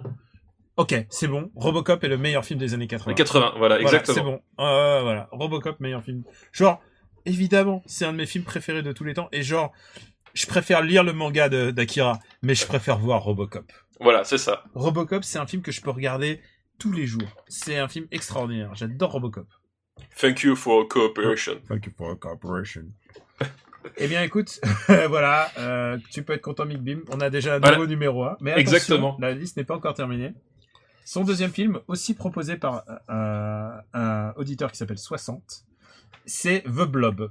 Ah, The Blob. Alors, je te, laisse Excellent. je te laisse complètement en juge parce que je n'ai pas vu The Blob. Tu n'as pas vu The Blob Alors, il faut que je dise, les, Oui. les films d'horreur, c'est pas, c'est pas mon credo, quoi. Oui, c'est c'est plus, c'est c'est plus moi les films d'horreur, effectivement. Autant, autant j'ai vu tous les James Bond, autant les films Jap, ouais, mais autant euh, Blade Runner, non. Ah, autant euh, Euh, les films pardon. d'horreur, pardon. pardon. Lapsus intéressant. C'est ça. Donc euh, The Blob, c'est euh, plus ou moins l'histoire d'une euh, d'une espèce de de- d'entité extraterrestre qui débarque sur Terre. Et euh, la caractéristique de cette entité, c'est que euh, elle, elle est euh, informe. C'est-à-dire que c'est une espèce de, masse gélatineuse qui informe et qui en fait cherche à grandir. Et comment est-ce qu'elle fait pour grandir? Elle, elle ingère les êtres vivants autour d'elle. Tu elle parles, gro- tu parles de Balkany, là. oui, c'est ça. C'est un peu Balkany et la- banlieue ouest de Paris. Et donc en fait, le c'est ça. Et en fait, bah, après, c'est la lutte de l'humanité euh, euh, contre cette euh, contre cette espèce de, de, de créature gélatineuse qui qui ingère les gens. Et donc qui dit ingérer, et c'est ça l'originalité de The Blob, c'est que du coup les gens sont, c'est comme si c'était dans, dans du sucre gastrique. Ouais. Donc en fait, les, les, les morts, ça passe par des, des gens qui font des, t'as des images de, de, je me souviens d'une image de dentier qui passe au premier plan, des trucs comme ça. Et, euh, et voilà, donc c'est honnêtement, c'est pas super euh, intelligent. C'est Chuck Russell qui est quand même euh, le type qui a fait l'un des meilleurs Freddy, euh, à savoir Freddy 3, et Oh, qui putain. après Alors euh, les deviendra- Freddy, je vous laisse complet, je, vous- je te, je te laisse Voilà. et qui après deviendra l'adaptateur de The Mask, tu vois. Mmh. Et euh, mais euh, c'est pas son meilleur film, mais est- c'est un film qui est fun. Enfin, tu vois. Enfin, si t'aimes le- les films gore, parce que faut, c'est voilà, c'est un film qui, qui, qui est rigolo quoi. Et Ouais. c'est un remake d'ailleurs d'un, de l'original, il y avait Steve McQueen dedans. Ah d'accord. Voilà. Mais euh, voilà, c'est un, un petit film d'horreur euh, sympa qui, qui détend bien, qui est rigolo, mais qui est pas ultime quoi. Écoute, euh, bah, bah, alors c'est toi le responsable. Bah, Bah, moi, en je- général, film qui détend bien, machin, je vois Bloodsport en général dans la liste. Ouais, c'est ça, voilà. Moi, je le placerais, euh, euh, je le placerais juste en dessous de Bloodsport parce que il n'y a pas les tatatas de Jean-Claude. Ah d'accord, ok, d'accord. Voilà. Bon bah écoute, L'argument. The Blob. The Blob. Ça y est, il est... The Blob est rentré. Et bien maintenant, nous allons passer à un dernier film de la liste de Mick Bean. C'est un film que tu connais peut-être, qui s'appelle The Thing. Ah, un petit film. Et alors, je remercie les 20 autres personnes qui ont parlé de, qui ont demandé The Thing. Alors, The Thing, parce que justement, voilà, The Thing, donc 1982, excellente année euh, s'il en est. Euh, John Carpenter, euh, donc c'est qui réalise The Thing, s'attaque à ce projet et donc c'est l'histoire qui est un remake, qui est un remake et qui est lui-même une adaptation d'un d'un roman à la base. Et, euh, et donc l'histoire, enfin c'est euh, des, des, des, une équipe de, de chercheurs euh, euh, en Antarctique qui euh, sont mis à mal par, euh, par un- une entité extraterrestre protéiforme qui a la capacité de prendre l'apparence de n'importe qui en les ingérant de nouveau et en annihilant la personne qu'ils ont ingérée. Et, euh, et donc c'est le début de ce qu'on appelle la, trilogie de l'Apocalypse chez John Carpenter. Euh, c'est-à-dire que c'est une série donc de trois films, hein, d'où trilogie. Euh, et c'est le début, c'est-à-dire que si tu mets ces trois films bout à bout, là c'est il montre le début de l'Apocalypse. Ensuite, avec le Prince des Ténèbres, il montre, euh, il, il montre en fait euh, le, le, le côté inéluctable de l'Apocalypse, et il termine avec euh, l'entre de la folie, qui est l'Apocalypse arrive définitivement. Euh, donc voilà. Et pour moi, c'est euh, c'est pas compliqué, c'est le plus grand film d'horreur de tous les temps. Point barre. Alors, écoute, euh, moi, il y a un truc, euh, je vais intervenir un peu. alors, c'est un film que je trouve extraordinaire. Je trouve que c'est un film extraordinairement bien réalisé, mais il faut le remettre dans, juste pour le remettre dans son contexte.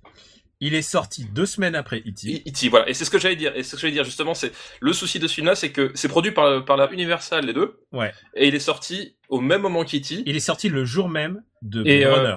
Voilà, le même jour même que Blade Runner. Donc imaginez un petit peu le, le concentré de talent qu'il y avait en cette année-là, à ce moment-là, l'année euh, de ma naissance. Et hein. ça a été un flop. Et ça a été un flop monumental. Euh, ça a été un flop monumental parce que déjà la Universal bah, avait misé beaucoup plus sur E.T. que sur The Thing. Évidemment. Euh, évidemment, hein, forcément. Euh, et ça a été un, un film déterminant parce que c'est à la fois, enfin pour moi, le pinacle artistique de John Carpenter et c'est aussi le point de rupture, c'est-à-dire que c'est son premier film pour euh, la Paramount, pour les grands studios.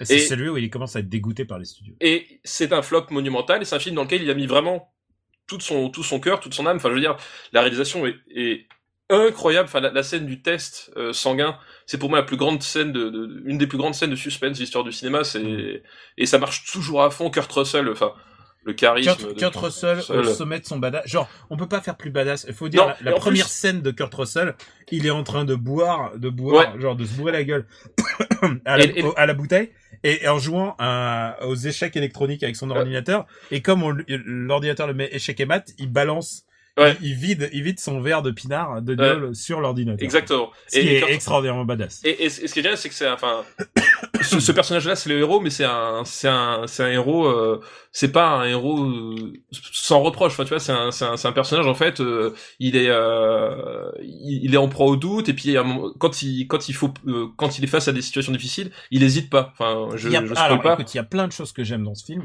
Et il y a une chose que j'aime, c'est qu'il te fait pas perdre ton temps. Ouais. euh, c'est pas dans ce genre de film en général, ils se demandent qu'est-ce qui nous a, qu'est-ce qui nous attaque, qu'est-ce qui nous machin. Eux, ils sont face à des choix et ils font toujours. Ouais, ah, c'est ça. C'est ça, c'est exactement ça. C'est-à-dire que il y a, la pression est constante sur les personnages, et comme la, la chose peut prendre l'apparence de n'importe qui, bah, en fait, euh, dans toutes les scènes, tu as le doute, c'est-à-dire tu sais pas qui est qui, qui fait quoi, et euh, à chaque fois la, la caméra colle au personnage, colle à ses choix, colle à ses doutes, et t'es dans le t'es dans le t'es dans le moment présent, t'es dans le t'es dans le vécu, t'es, c'est viscéral quoi. T'es, Et eux, t'as ils sont côté. toujours, ils sont toujours mis à mal et tu comprends exactement ce qui se passe et Exactement. les enjeux. Euh, les Les personnes- effets spéciaux sont incroyables aussi. les per- Ah, il faut dire un truc, c'est que euh, toi, tu dois te souvenir du nom du, du mec qui a fait les les, les maquillages, mais enfin le la- le strum quoi. Mais c'est extraordinaire le le niveau le niveau de dégueulasserie. Tu vois, quand je vois Oui, ces, ouais. ces trucs là, je me dis c'est pas possible que ça existe dans la ré... genre c'est vraiment trop dégueulasse. Ouais, c'est en plus et, et en plus c'est marrant parce qu'effectivement euh, c'est c'est le, le Carpenter le plus euh, le plus dégueulasse et le plus euh, franc au niveau du gore, c'est-à-dire que c'est un réalisateur de films d'horreur mais il il était pas forcément euh, versé dans le gore absolu, mais celui-là c'est vraiment son son plus euh, son plus puissant à ce niveau-là quoi. Et c'est tu vois qu'il y met vraiment toutes ses tripes, qu'il veut vraiment aller au bout de son son machin enfin et euh, enfin voilà, pour moi c'est un film vraiment extraordinaire enfin de, de Ouais, bout en bout. c'est vraiment un très très grand film. Et moi, comme je l'ai dit, je suis pas un film d'horreur, mais ça va au-delà du genre. Et Oui, alors, Ce qui c'est- est intéressant pour, pour moi, pour ce film, par rapport à sa valeur dans les années 80, c'est que c'est un film qui a été conspué. Oui, Euh, qui est- ouais, moi, je me suis- littéralement. Je me, tu sais, le fameux critique cinéma Roger, et, Oui. Roger Ebert, Ouais. euh, il l'a, il l'a matraqué en disant que c'était de la merde. Euh, on a parlé la dernière fois des, des Razzie Awards que j'aime, que je déteste. Les Mhm. Razzie Awards, ils ont foutu la musique d'Ennio Morricone dans les, Oui. dans les nominés des pires musiques. Euh, alors que c'est les fucking musiques d'Ennio Morricone et c'est peut-être un des trucs les plus minérales euh, en termes de musique de, de films d'horreur. C'est un truc qui a donné. euh, Ah oui, mais c'est en plus, enfin c'est voilà l'association Ennio Morricone et Carpenter parce qu'il a réalisé une, une partie de, du score en fait, Ouais. mais le, le principal score c'est par Morricone. Enfin, c'est une ambiance, enfin à la, à la première note, enfin ça fonctionne euh, tout de suite et, et c'est tellement. il y, a y toujours des scènes fortes. Par exemple, dès le, Ouais. dès le début, euh, quand t'as un hélicoptère qui tire sur le chien, Sur le chien, qu'est-ce qui se passe? Ouais, Qu'est-ce qui se passe? Et, et- et ça s'enchaîne, enfin et, et, et en fait euh, tout est amené, enfin super naturellement. Enfin je veux dire, t'as à aucun moment tu t'as as la capacité de prendre le recul et tu t'es es sous pression avec les personnages. Donc, il y a un moment, un turning point, ça, toi tu dois peut-être le sentir mieux. C'est le moment où euh, tout d'un coup, euh, tout d'un coup, bah, The Thing est devenu plus, imp- euh, tout d'un coup, est devenu culte, quoi, littéralement. Ce, ce, ce, ce remake est devenu culte alors que euh, c'est à Bah, l'époque où déjà où il n'y avait pas des remakes tout le temps. hein. C'est ça, ouais. Puis non, mais bah, en fait, ça arrivait vachement tard, euh, euh, vachement tard. Enfin, la, la, la reconnaissance d'une manière générale, Carpenter euh, aux Il a été États-Unis, conspué. conspué pour. Le, le réalisateur du, du film original lui a chié dessus Ouais, euh, et il en a souffert. Et qu'est-ce qu'aurait été son cinéma s'il avait reconnu le, succès populaire euh, avec celui-là? Exactement, exactement. On sait pas. Et euh, Du coup, ça et- ajoute un petit côté tragique à ce, à ce film. Bah c'est oui, de toute façon, lui- enfin toutes ces, en fait c'est ça qui est marrant. Les années 80 pour Carpenter, c'est c'est plus créatif et c'est là où il a fait ses meilleurs films. Et c'est en même temps celles les plus difficiles en tant que lui en tant qu'artiste, parce que Ouais. euh, parce que c'est vraiment, enfin pour le coup, c'est vraiment l'artiste incompris euh, des années 80. C'est-à-dire qu'à ce moment-là, euh, enfin aujourd'hui des, des gens qui en parlent avec la même passion que moi j'en parle, t'en avais pas beaucoup quoi. Non, et, maintenant, c'est devenu acté que Oui. maintenant Carpenter c'est des classiques. Voilà, exactement. Alors ah bah, après, je veux pas refaire le le le, le, le- la liste avant avant de faire la liste, mais par exemple. Halloween est peut-être un film qui a plus marqué en termes de cinéma, dans le sens où il a créé carrément créé un genre. Enfin, en fait, il a pas exactement créé un genre, mais il a formalisé Ouais, un genre. il a formalisé un genre et, Et, puis c'était un, un ouais. succès monumental. Et des Halloween, t'en as eu euh, 10 en tout, je les ai tous vus. et et, et c'est le film qui a relancé la, qui a lancé la mode, donc en 77, des slashers qui a occupé toutes les années 80. Et là aussi, c'est pareil, j'en ai vu, enfin, il y a eu un paquet, etc. Il y a eu de tout. Mais c'est c'est un film qui a, qui a, ouais, qui, qui a lancé une vague, littéralement. Et c'est d'ailleurs pour ça que euh, euh, Carpenter s'est vu confier après des, des, euh, des, films à, à gros budget, par, enfin gros budget, en tout cas avec du budget dans les studios, euh, parce que le- ils se sont dit, putain, ce, ce type avec son petit film indépendant, machin truc, il a fait un carton absolument monumental. Euh, c'est un mec qui savait faire des films avec peu de moyens. à l'économie, mais, Ouais. mais Et c'est dès qu'on lui a mis un peu de moyens, c'est devenu plus problématique pour lui. Voilà.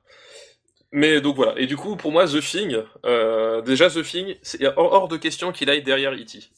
Euh, juste par principe. Euh, Par, par principe, et puis je pense que, enfin, pour moi, cinématographiquement, c'est encore un film encore plus brillant. Tu. E.T. E.T. est mieux écrit.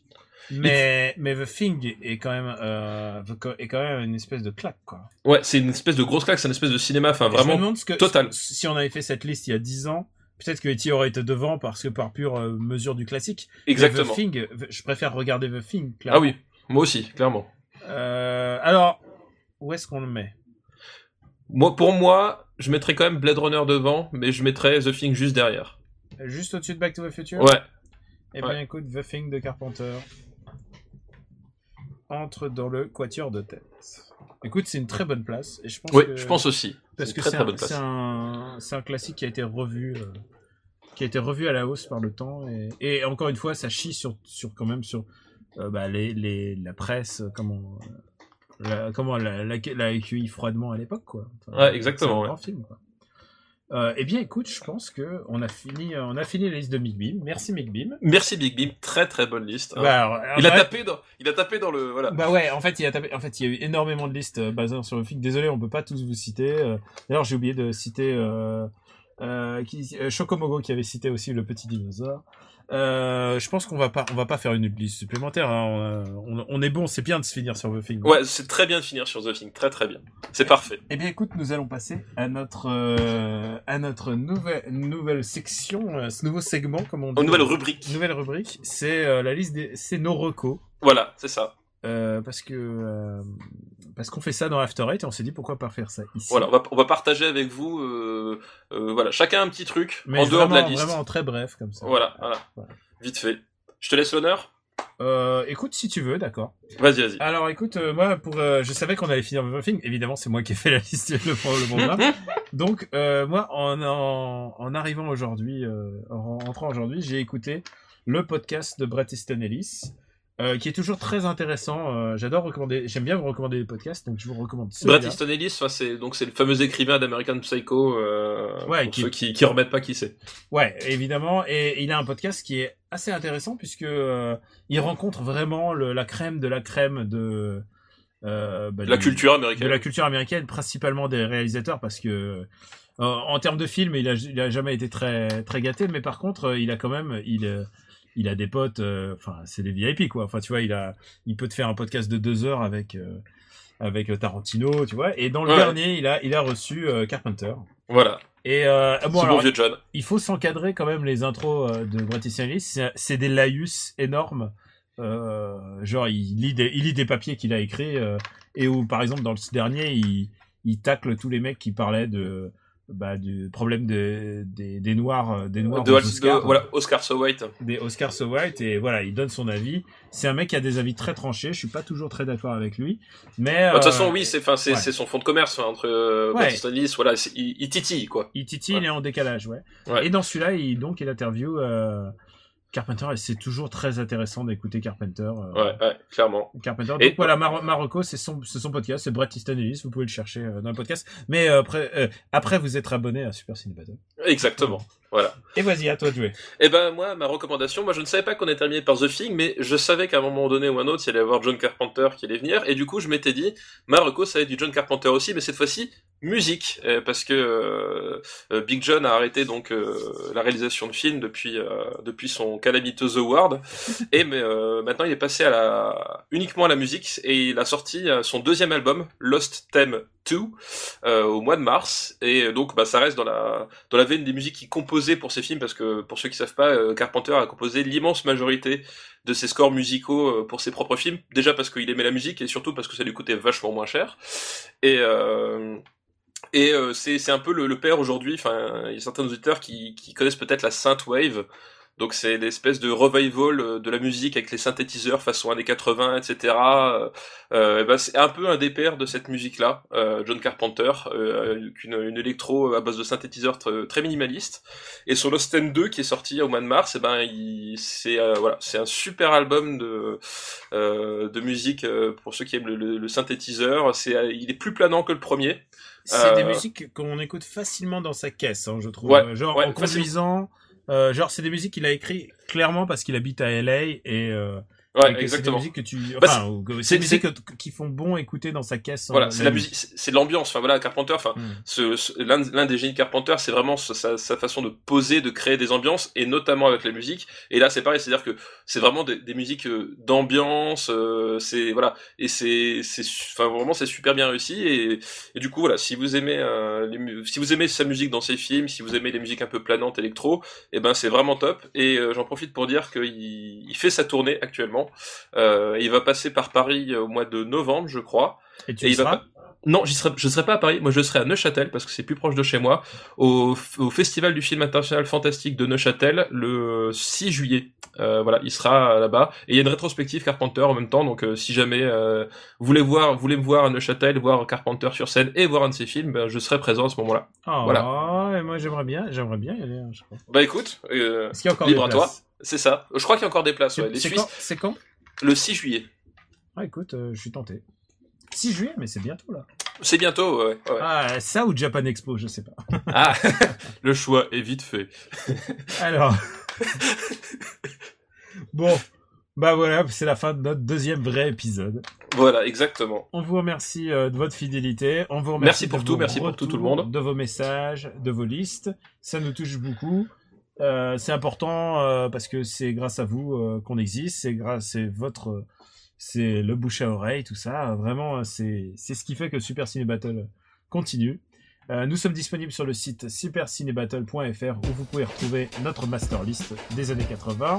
On passera aux années 90 d'ici, euh, je sais pas, peut-être 5 émissions, je sais pas. Ouais, quelque chose comme ça. On va voir comment ça évolue. Ouais. On va voir, parce qu'il eh, mine de rien, notre liste, il n'y a pas encore un seul Indiana Jones. Hein. Oui, oui. Ouais, je pense que dans la prochaine émission, je vais vous foutre un Indiana Jones, pas possible.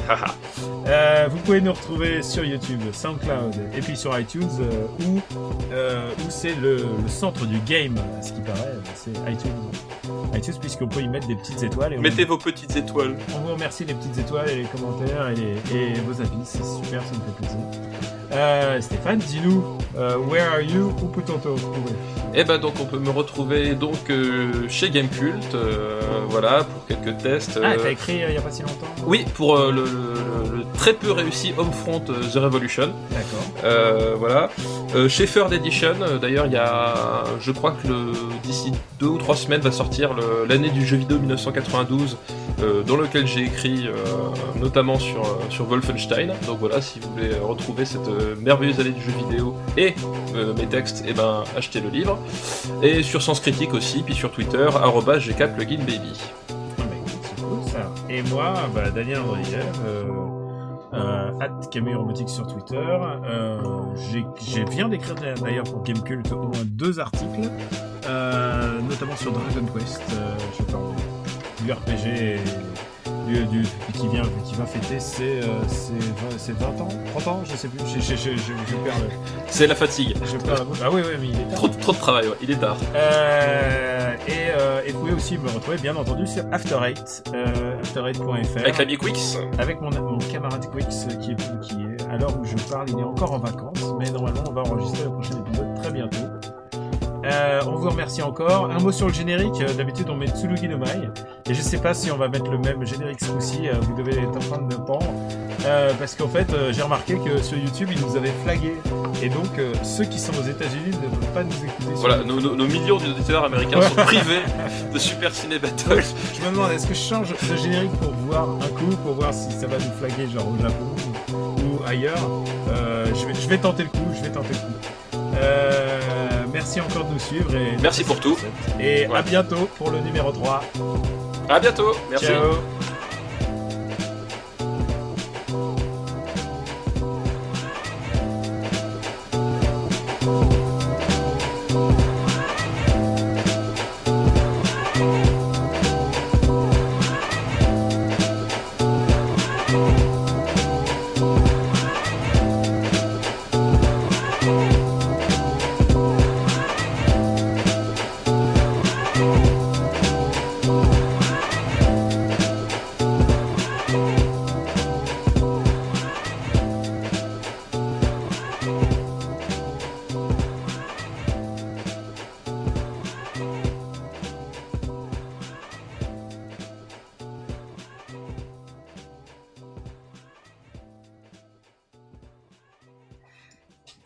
Quoi son dernier déjà?